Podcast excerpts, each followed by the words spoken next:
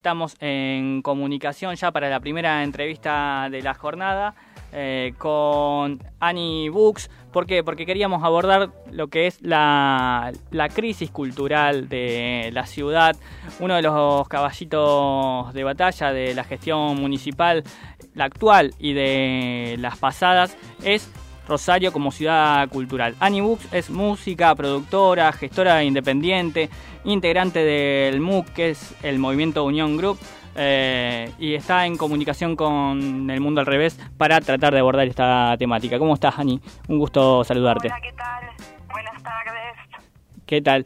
Bueno, contanos por favor, Ani, eh, de qué se trata este, este manifiesto que han sacado en video llamado Rosario, Ciudad Cultural, en el que critican precisamente las políticas culturales promovidas desde el Estado. Bien, en, principio es una intención de, de comunicarnos con la comunidad también para visibilizar cuáles son las condiciones de trabajo que venimos afrontando desde hace mucho tiempo eh, por un lado, y por otro lado también es un pedido de gestión a las autoridades locales para que regularicen nuestra actividad y dejen de perseguirnos. Sin ir más lejos, anoche en, en Micelio, que es uno de los espacios con los que produjimos este material, eh, llegó la, la Guardia Urbana Municipal con, con un reclamo de ruidos molestos con, en un evento que ni siquiera había comenzado y llegó con tres patrulleros, con dos motos de la policía, amenazó con ingresar, terminó ingresando, que es algo que por ley no puede hacer, eh, y amenazaron con llevarse las herramientas de trabajo de quienes estaban ahí eh, preparándose para un evento, que en este caso eran eh, la China Roldán y su equipo de trabajo, que habían trabajado más de dos semanas preparando el evento y que ni siquiera pudieron llevarlo a cabo, tenían condiciones de protocolo, era un espacio gigante con menos de 40 personas. Claro, ¿cuál es el, argumento que plantean? ¿Qué personas? Claro, ¿cuál es el argumento que plantean para hacer este tipo de intervenciones represivas, digamos? Habilitación del espacio, que es algo que se viene militando hace muchísimos tiempos y que al no haber una regulación actual por parte del Consejo y de la Municipalidad de lo que es un centro cultural independiente. Solamente está regulada la actividad como con una visión muy comercial. De hecho, la figura de centro cultural no es posible solamente para dependencias del Estado. Entonces esa es la realidad que legalmente afrontamos hace un montón de tiempo y por la cual ya han tenido que cerrar, pero muchísimos espacios. No, no estoy hablando de uno, ni de dos, ni de tres, estamos hablando de más de 20 espacios que en los últimos años de gestión tuvieron que cerrar sus puertas por, por falta de una regulación que les permita habilitarse y trabajar y por clausuras totalmente eh, autoritarias sin pensar en cuáles son los valores que ellos están supuestamente defendiendo ahí, como la integridad de las personas. Entonces, algo que, que mostramos en el video y que nos da muchísimo dolor es que, por ejemplo, en el Café de la Flor, eh, ellos funcionaban sin eh, ningún tipo de obstáculo y, sin embargo, tenían el disyuntor sin conexión y eso terminó con la vida de un artista en escena. Y así hay muchas otras situaciones en las cuales quienes defienden el orden público parece que están defendiendo intereses privados que hay detrás de lo que es la actividad del entretenimiento. Claro, vos hablabas de recién de regulación. Cuando hablas de regulación, más que nada se, se refieren al tema de la ordenanza de nocturnidad.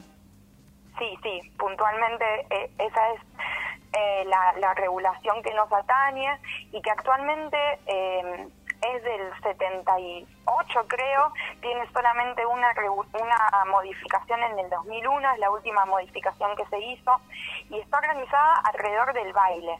Digamos, lo que define el tipo o la categoría de, del establecimiento a habilitar es si se puede o no se puede bailar. Y eso es algo totalmente conservador y antifelicidad básicamente eh, y es lo que con lo que nos vienen persiguiendo desde hace más de 10 años en la ciudad. Ani, buenas tardes. Te saluda Elisa Soldano. ¿Cómo estás? Hola, ¿qué tal? Bien. Quería preguntarte si a raíz de este manifiesto pudieron reunirse con autoridades municipales o concejales de la ciudad para expresarles, si bien entiendo que lo vienen haciendo desde hace tiempo ya, sobre todo con la pandemia, expresarle esta situación crítica por la que atraviesan eh, los músicos independientes de la ciudad y por otro lado también quería preguntarte sobre los espacios habilitados eh, por la municipalidad, ¿qué tan accesibles son a los músicos rosarinos? Bien, en cuanto a la reunión, la verdad es que todavía no existió ningún acercamiento por parte de ellos. Nosotros estamos coordinando otro tipo de actividades manifestantes también para acercar este reclamo a las autoridades. Hemos ido, por ejemplo, con el MUG hace a principio de año, a raíz también de, de, de otra manifestación en Instagram, parece que la arroba les duele mucho más que la situación que estamos atravesando. Entonces hemos ido eh, a reunirnos con el subsecretario de Cultura, Valentini, eh, les hemos hasta llevado mm, documentos escritos y firmados por muchos artistas. Eh, y la realidad es que lo único que, ellos pretenden es dar algo puntual como en el orden del soborno, si se entiende, ¿no? Porque plantean la posibilidad de, dar a una sola persona o a un colectivo que llegó a ese momento eh, alguna, no sé, el anfiteatro, por ejemplo, ¿no? Como si eso fuera una solución a lo que estamos planteando, que es un problema mucho más de base. Y desde que está la gestión eh, actual de Dante Taparelli todavía no hemos tenido ningún acercamiento con ellos. Esperamos poder tenerlos porque creemos y apostamos a la construcción de un futuro diferente y estamos brindando propuestas de acción y de pensamiento para construir hacia ese lugar, ¿no? Pero bueno, la realidad es que de momento todavía no tuvimos eh, esa instancia. Y por otro lado, en, términos de los lugares habilitados, la realidad es que los dedos de una mano alcanzan y hasta sobran para contar los lugares, por ejemplo, desde la música yo puedo hablar con mayor conocimiento, pero hay otras áreas como la danza, está totalmente relegada de acceder a espacios de escenarios, ¿no? Eh, tenemos, son cuatro o cinco salas en las cuales los arreglos no son negociables porque obviamente se encuentran en una situación en la que pueden plantear las condiciones, ¿no?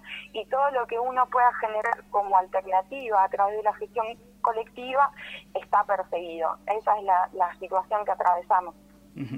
Eh, nombraste a Dante Taparelli hace unos instantes y el actual secretario de Cultura dijo hace apenas una semana en la Feria del Libro del Viejo que una de las propuestas que van a tratar de impulsar es la triplicación de los artistas callejeros eh, para, para la apropiación del espacio público. ¿Ustedes lo ven positivo a esto? Nosotros venimos interviniendo en el espacio público también, nos parece que es una instancia eh, muy positiva para, para lo que es la cultura, pero también lo venimos haciendo al costado de la ley y con todo lo que eso implica en términos de estrés y de riesgo que asumimos, ¿no? Entonces estamos escuchando un montón de declaraciones eh, con las cuales podemos identificarnos y, y compartir un norte pero la realidad es que sin embargo después la Guardia Urbana Municipal cae a un espacio y cae con la policía y amenaza con llevarse los instrumentos. Entonces lo que quizá habría que hacer es equilibrar ese discurso con acciones que lo acompañen. Eh, creo que el arte en la calle es algo hermoso, pero no es para todos. También eh, digamos, si esa va a ser la única salida y no vamos a poder acceder tampoco a, otros espacios, a construir otros espacios, me parece que tampoco no está muy viola. Bien, Ani, te agradecemos muchísimo, muchísimo este contacto. Por favor, yo les agradezco a ustedes el espacio y el interés por la temática. Bien, te mando un abrazo y seguramente nos volvamos a comunicar pronto a disposición. Un abrazo. Un abrazo grande. Así pasaba Ani Books, música, productora, gestora independiente y parte del MOOC que están denunciando, difundiendo las problemáticas del sector cultural local.